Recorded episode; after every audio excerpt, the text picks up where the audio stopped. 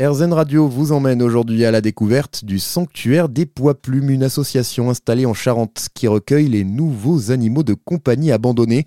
Des NAC de plus en plus souvent confrontés à ce genre d'abandon. Selon la SPA, le chiffre a augmenté de 34% depuis 2019.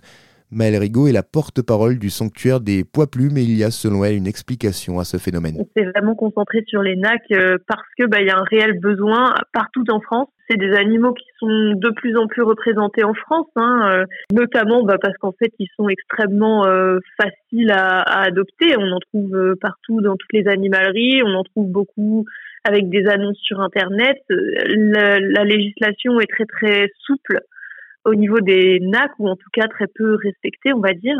On prend en charge les NAC euh, abandonnés, mais on prend euh, surtout en charge tous les NAC qui sont trouvés errants dans les, dans les rues. On, on prend en charge des réformes aussi d'animalerie et de laboratoire. Enfin, c'est vraiment très varié et la demande est constante en fait. Nous, on, on refuse beaucoup de demandes de prise en charge. Hein. Notre mission, en plus de récupérer les animaux, c'est de, de, faire un travail en amont en fait, de sensibiliser la population aussi aux conséquences que ça a d'adopter euh, telle ou telle espèce, comment est-ce que ça vit, euh, combien de temps. J'ai envie de dire que l'objectif de toute association de protection animale, c'est de plus euh, de plus avoir besoin de prendre en charge des animaux parce que toutes les personnes qui qui, en adoptent savent à quoi s'attendre et, sont responsabilisées par rapport à ça. Lutter contre la dérive de l'animal objet, c'est donc l'ambition du sanctuaire des poids plumes.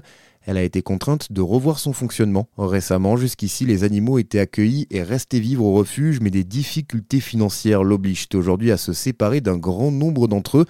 Ils sont proposés à l'adoption. La liste des animaux qui recherchent une nouvelle famille est disponible sur le site lesanctuairedespoisplumes.fr.